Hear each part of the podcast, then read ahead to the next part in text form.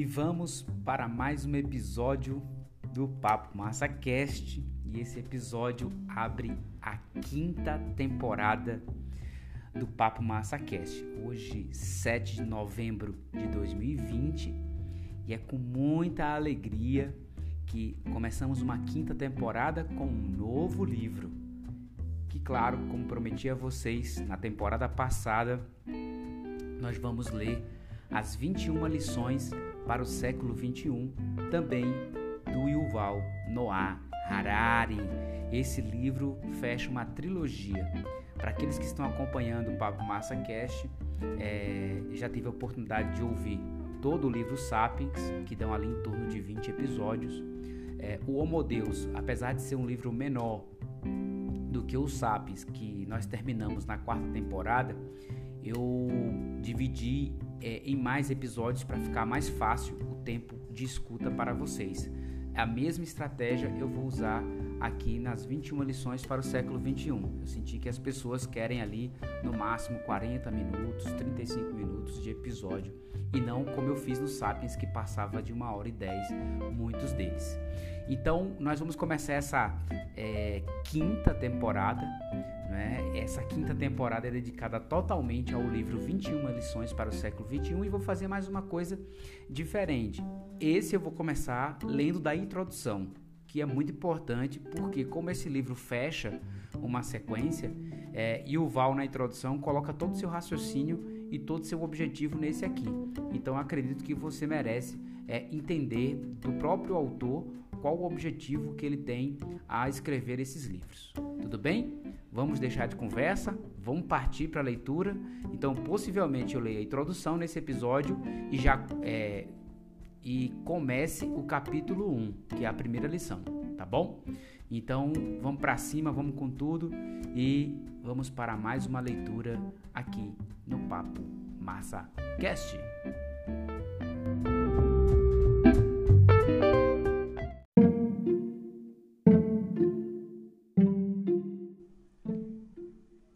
Introdução No mundo inundado de informações irrelevantes, clareza é poder.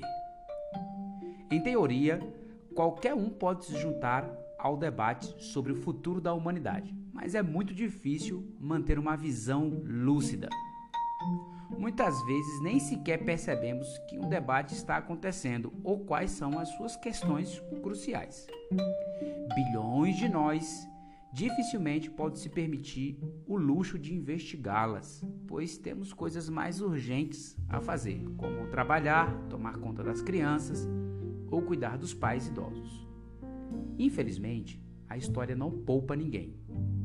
Se o futuro da humanidade for decidido em ausência ou em sua ausência, porque você está ocupado demais alimentando e vestindo seus filhos, você e eles não estarão eximidos das consequências. Isso é muito injusto. Mas quem disse que a história é justa?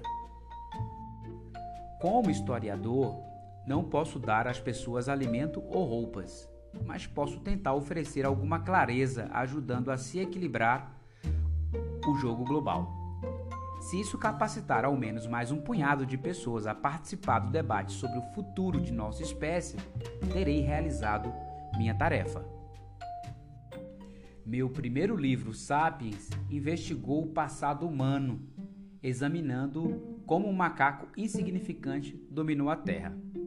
Homo Deus, meu segundo livro, explorou o futuro da vida a longo prazo, contemplando como os humanos finalmente se tornarão deuses e qual pode ser o destino final da inteligência e da consciência.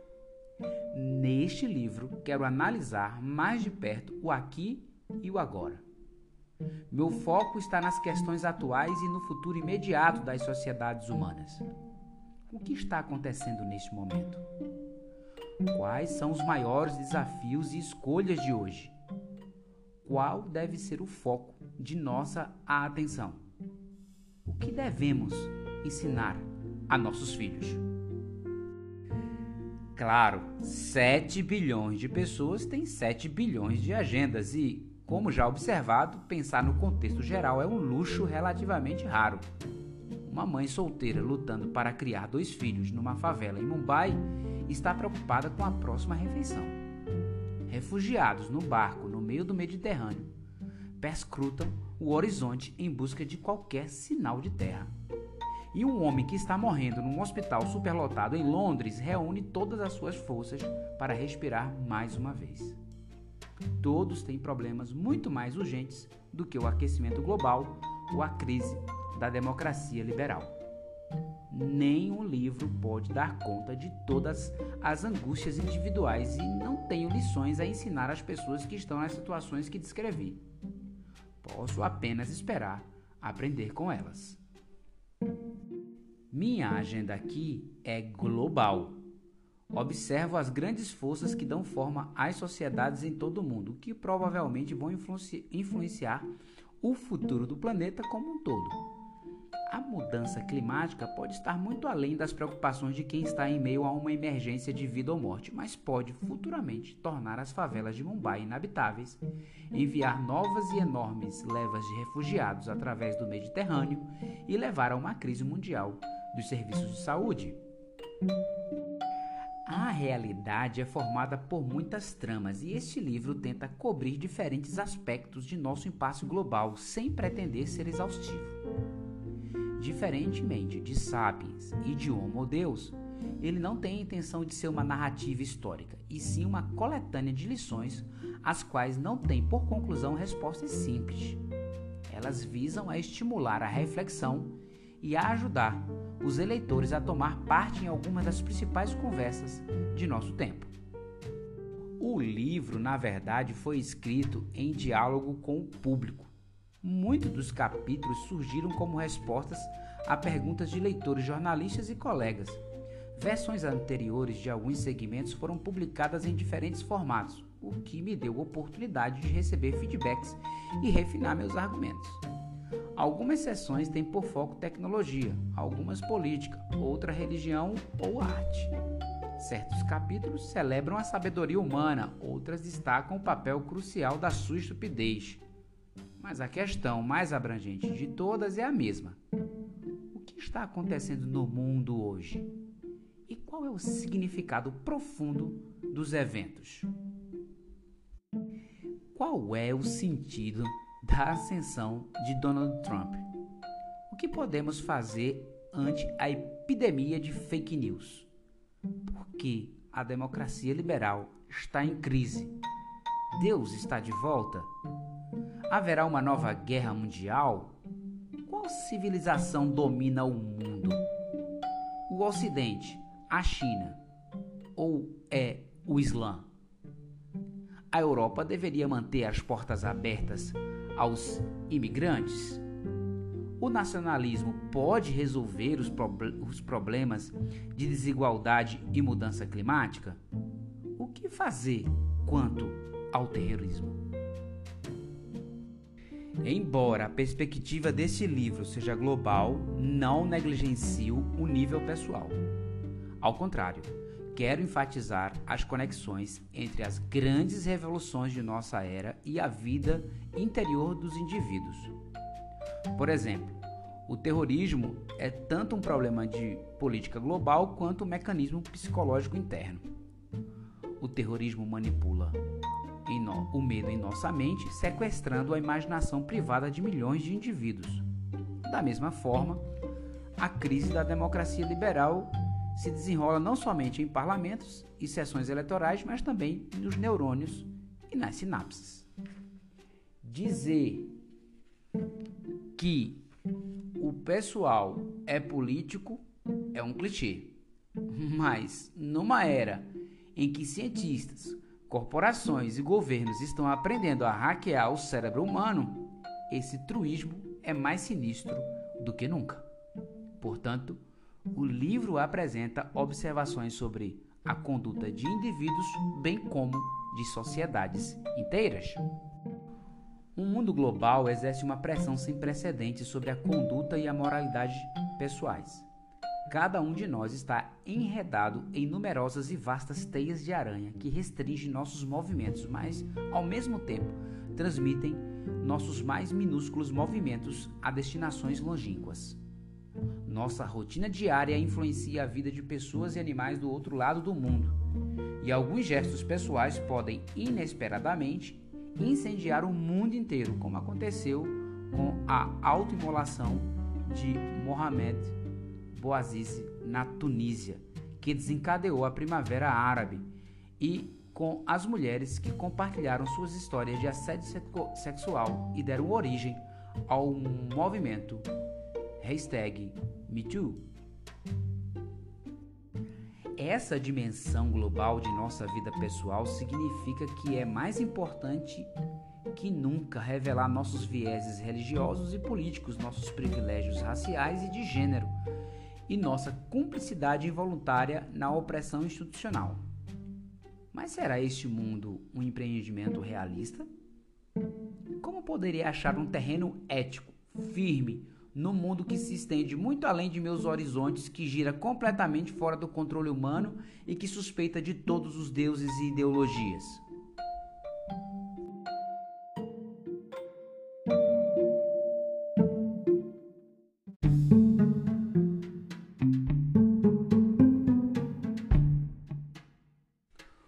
O livro começa examinando o atual impasse político e tecnológico. No final do século XX, tudo levava a crer que as grandes batalhas ideológicas entre fascismo, comunismo e liberalismo tinham resultado na vitória arrasadora do liberalismo. Democracia política, direitos humanos e capitalismo de livre mercado pareciam destinados a conquistar o mundo inteiro. Mas, como de costume, a história dá reviravoltas ou dá voltas inesperadas. E após o colapso do fascismo e do consumismo, agora o liberalismo está emperrado. Então, para onde caminhamos? Essa pergunta é especialmente incômoda porque o liberalismo está perdendo credibilidade junto justo quando as revoluções gêmeas na tecnologia da informação e na biotecnologia enfrentam os maiores desafios com que nossa espécie já se deparou.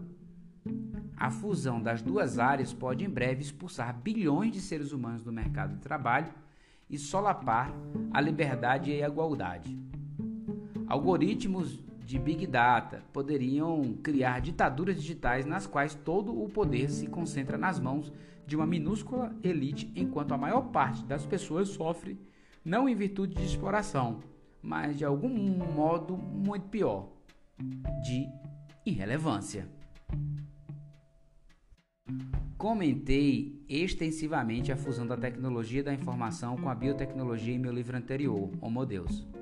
Mas enquanto aquele livro focava nas perspectivas a longo prazo, perspectivas de séculos e até de milênios, este livro concentra-se na crise social, econômica e política mais imediata.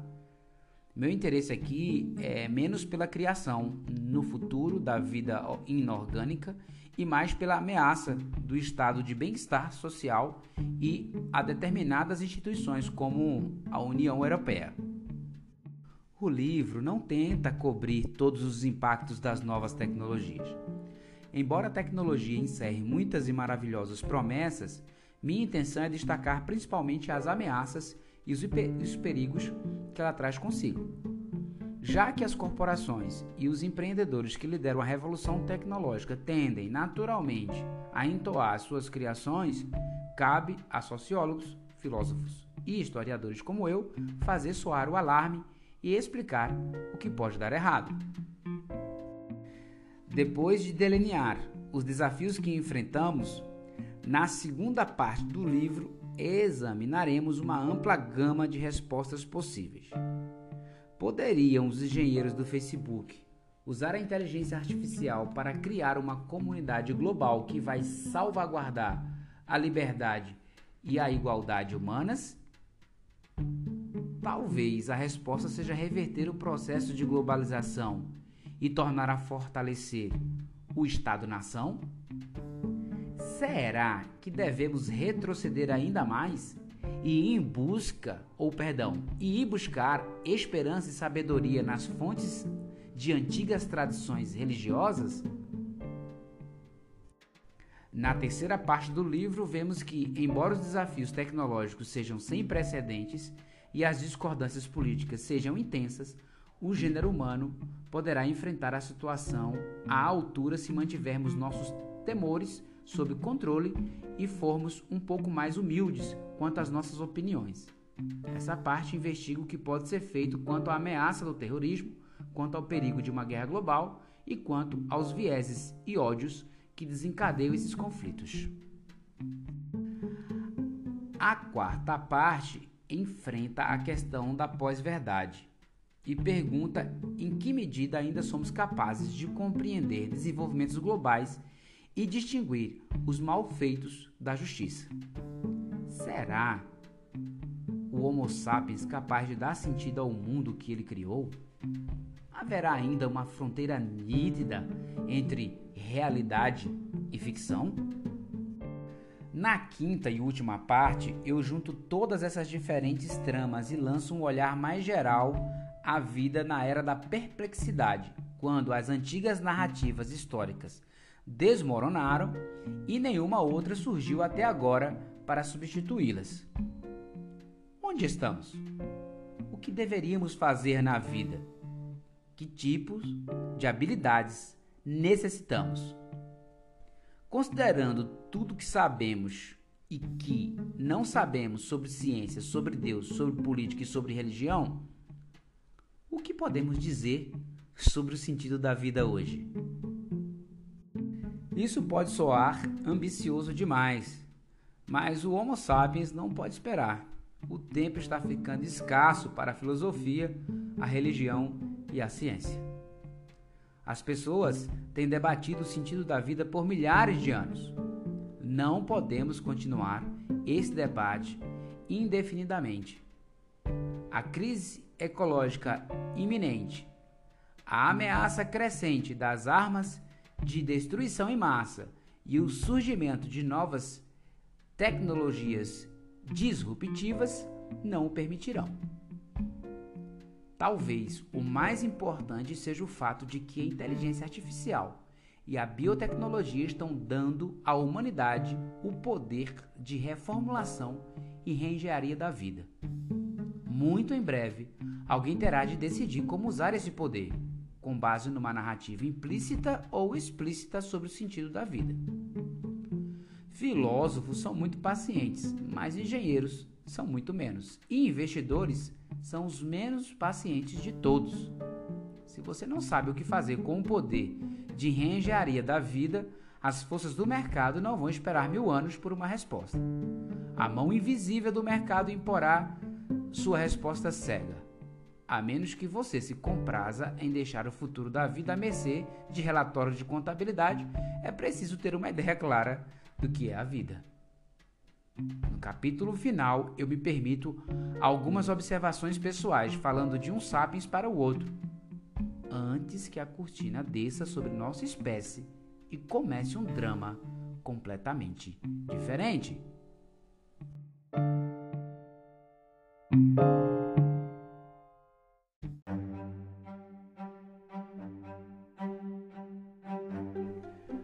Antes de embarcar nesta jornada intelectual, eu gostaria de destacar um aspecto decisivo. Grande parte do livro discute as imperfeições da visão de mundo liberal e do sistema democrático. Faço isso não por acreditar que a democracia liberal é excepcionalmente problemática, e sim porque penso que é o modelo político mais bem sucedido e versátil que os humanos desenvolveram até agora para lidar com desafios do mundo moderno mesmo que não seja adequado a toda a sociedade em todo estágio de desenvolvimento, ele provou seu valor em mais sociedades e em mais situações do que qualquer uma de suas alternativas. Portanto, ao examinar os novos desafios que temos diante de nós, é necessário compreender as limitações da democracia liberal e explorar como podemos adaptar e melhorar suas instituições atuais. Infelizmente, no atual clima político, todo pensamento crítico sobre liberalismo e democracia pode ser sequestrado por autocratas e vários movimentos não democráticos cujo único interesse é desacreditar a democracia liberal em vez de se envolver numa discussão aberta sobre o futuro da humanidade. Ao mesmo tempo que ficam mais do que satisfeitos em debater os problemas da democracia liberal, não toleram críticas dirigidas a eles. Portanto, como autor, tive de fazer uma escolha difícil. Deveria expor minhas ideias abertamente, arriscando que minhas palavras fossem interpretadas fora de contextos e usadas para justificar as novas autocracias? Ou deveria censurar a mim mesmo? É uma marca dos regimes não liberais dificultar a livre expressão até mesmo fora de suas fronteiras devido à disseminação desses regimes, está ficando cada vez mais perigoso pensar criticamente sobre o futuro de nossa espécie. Após uma reflexão íntima, optei pela discussão livre e não pela autocensura. Se não criticarmos o modelo liberal, não seremos capazes de corrigir suas falhas ou ir além dele. Mas é importante notar que este livro só poderia ter sido escrito num mundo em que as pessoas ainda são relativamente livres para pensar o que quiserem e se expressar como quiserem. Se você dá valor a este livro, deveria valorizar também a liberdade de expressão.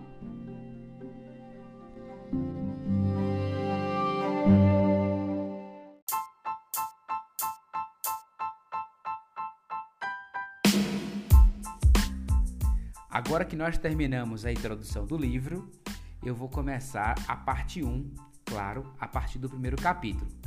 E a parte 1, ela tem um título aqui para que a gente possa já começar a nossa reflexão. Ela tem por título O Desafio Tecnológico, que ele começa da seguinte forma: O gênero humano está perdendo a fé na narrativa liberal que dominou a política global em décadas recentes, justamente quando a fusão da biotecnologia com a tecnologia da informação nos coloca diante das maiores mudanças com que o gênero humano já se deparou. Então, nesse, nessa parte 1 do livro, nós vamos nos dedicar aos conceitos do desafio tecnológico. Vamos embora? Vamos dar início ao capítulo 1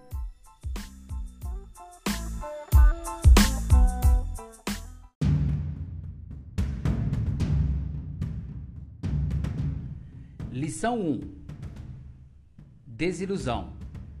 O fim da história foi adiado. Os humanos pensam em forma de narrativas e não de fatos, números ou equações, e quanto mais simples a narrativa, melhor. Toda pessoa, grupo e nação tem suas próprias lendas e mitos, mas durante o século XX, as elites globais em Nova York, Londres, Berlim e Moscou formularam três grandes narrativas que pretendiam explicar todo o passado e predizer o futuro do mundo inteiro: a narrativa fascista, a narrativa comunista e a narrativa liberal. A Segunda Guerra Mundial derrotou a narrativa fascista e do final da década de 1940 até o final da década de 1980, o mundo tornou-se o campo de batalha de apenas duas narrativas: a comunista e a liberal. Depois, a narrativa comunista entrou em colapso e a liberal prevaleceu como o principal guia do passado humano e o manual indispensável para o futuro do mundo ou assim parecia a elite global. A narrativa liberal celebra o valor e o poder da liberdade. Diz que durante milhares de anos a humanidade viveu sob regimes opressores que concediam ao povo poucos direitos políticos, poucas oportunidades econômicas ou liberdades individuais e restringiam rigorosamente os movimentos de indivíduos, de ideias e de bens mas as pessoas lutaram por sua liberdade e, passo a passo, a liberdade se firmou. Regimes democráticos tomaram lugar de ditaduras brutais. a livre iniciativa superou as restrições econômicas. As pessoas aprenderam a pensar por si mesmas e a seguir o próprio coração, em vez de obedecer cegamente a sacerdotes fanáticos e tradições inflexíveis. Estradas de acesso livre, pontes sólidas e aeroportos movimentados substituíram muros, fossos e cercas de arame farpado. A narrativa liberal reconhece que nem tudo vai bem e que ainda há muitos obstáculos a superar. Grande parte de nosso planeta é dominada por tiranos e, mesmo nos países mais liberais, muitos cidadãos sofrem com a pobreza, a violência e a opressão. Mas pelo menos sabemos o que fazer para superar esses problemas. Dar às pessoas mais liberdade. Precisamos proteger os direitos humanos, garantir que todos possam votar, estabelecer mercados livres e permitir que indivíduos, ideias e bens se movimentem pelo mundo o mais facilmente possível. Segundo essa panaceia liberal, aceita com ligeiras variações tanto por George Bush quanto Barack Obama, se simplesmente continuarmos a liberalizar e globalizar nossos sistemas políticos e econômicos, o resultado será paz e prosperidade para todos. Os países que se juntarem à irrefreável marcha do progresso serão em breve recompensados com a paz e prosperidade. Países que resistirem ao inevitável sofrerão as, sofrerão as consequências até que eles também se iluminem, abram suas fronteiras e liberalizem suas sociedades, sua política e seus mercados. Pode levar tempo, mas ao fim, até a Coreia do Norte, o Iraque e El Salvador parecerão a Dinamarca ou o estado de Iowa. Nos anos 1990 e 2000, essa narrativa virou um mantra global. Muitos governos do Brasil à Índia adotaram receitas liberais numa tentativa de se juntar à marcha inexorável da história. Os que não as adotaram pareciam fósseis de uma era ultrapassada. Em 1997, o presidente dos Estados Unidos, Bill Clinton, repreendeu confiantemente o governo chinês, dizendo que sua recusa a liberalizar a política chinesa apunha, entre aspas, no lado errado da história. Contudo, desde a crise financeira de 2008, pessoas em todo o mundo estão cada vez mais desiludidas com a narrativa liberal. Muros e sistemas protecionistas estão de novo em voga. Cresce a resistência à imigração e a acordos comerciais. Governos supostamente democráticos solapam a independência do sistema judiciário, restringem a liberdade de imprensa e enquadram toda oposição como traição. Líderes com mão de ferro em países como a Rússia e a Turquia ensaiam novos tipos de, de democracias não liberais e francas ditaduras. Hoje em dia, poucos declarariam com todas as letras que o Partido Comunista Chinês está no lado errado da história. O ano de 2016, marcado pelo voto pró-Brexit na Grã-Bretanha e pela ascensão de Donald Trump nos Estados Unidos, representou o momento em que essa onda tempestuosa de desilusão atingiu o cerne dos estados liberais da Europa Ocidental e da América do Norte. Enquanto há poucos anos americanos e europeus ainda tentavam libertar o Iraque e a Líbia pela força das armas, muita gente no Kentucky e Yorkshire agora considera a visão liberal indesejável ou inatingível. Alguns descobriram o gosto pela velha, ordem mundial e simplesmente não querem abrir mão de seus privilégios raciais, nacionais ou de gênero.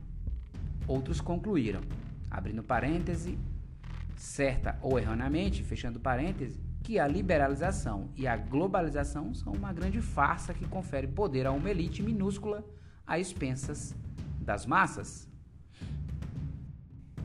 Em 1938, foram oferecidas três narrativas aos seres humanos para que escolhessem uma.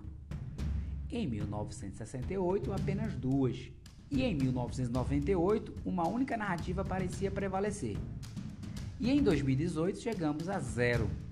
Não é de admirar que as elites liberais, que dominaram grande parte do mundo nas décadas recentes, tenham entrado num estado de choque e desorientação. Ter uma só narrativa é a situação mais cômoda de todas. Tudo está perfeitamente claro. Ser deixado de repente sem nenhuma narrativa é aterrador. Nada mais faz sentido.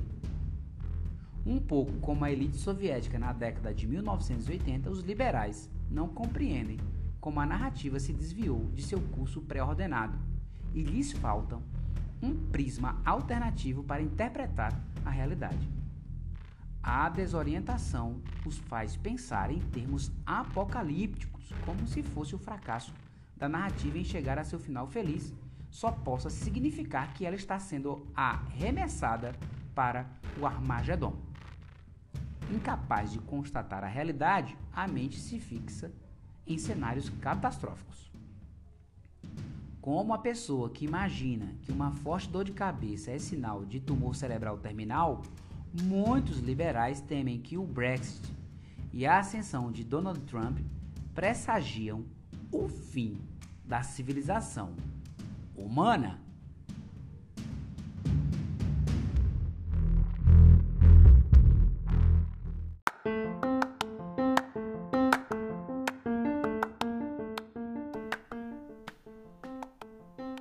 Vamos ficar por aqui neste episódio. Conseguimos aí ler a introdução e o início da parte 1 com um pedacinho do primeiro capítulo que começou ali com o título Desilusão.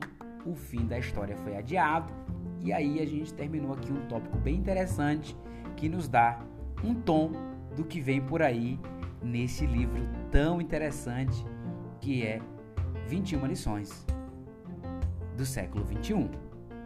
Nos próximos episódios, nós vamos ler alguns tópicos interessantes. Tem um próximo tópico lá que vai falar sobre da matança de mosquitos à matança de ideias.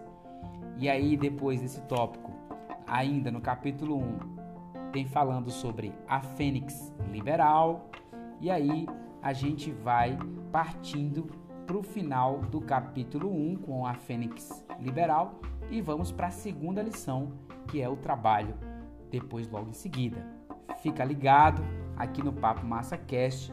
Te peço que se você, obviamente, gostar e quiser compartilhar com alguém, compartilhe, pois o Papo Massa Cast já conseguiu aí atingir nove países com o Brasil. Então eu já quero agradecer a audiência de todos que me escutam aqui no Brasil, nos Estados Unidos, na Colômbia, na Polônia, na Rússia, no Canadá, em Portugal, na Alemanha e também na Espanha. Todos vocês que estão por aí ouvindo, eu agradeço a vossa audiência e por permanecer aqui no Papo Massa Cast. Até o próximo episódio e tenha uma vida plena.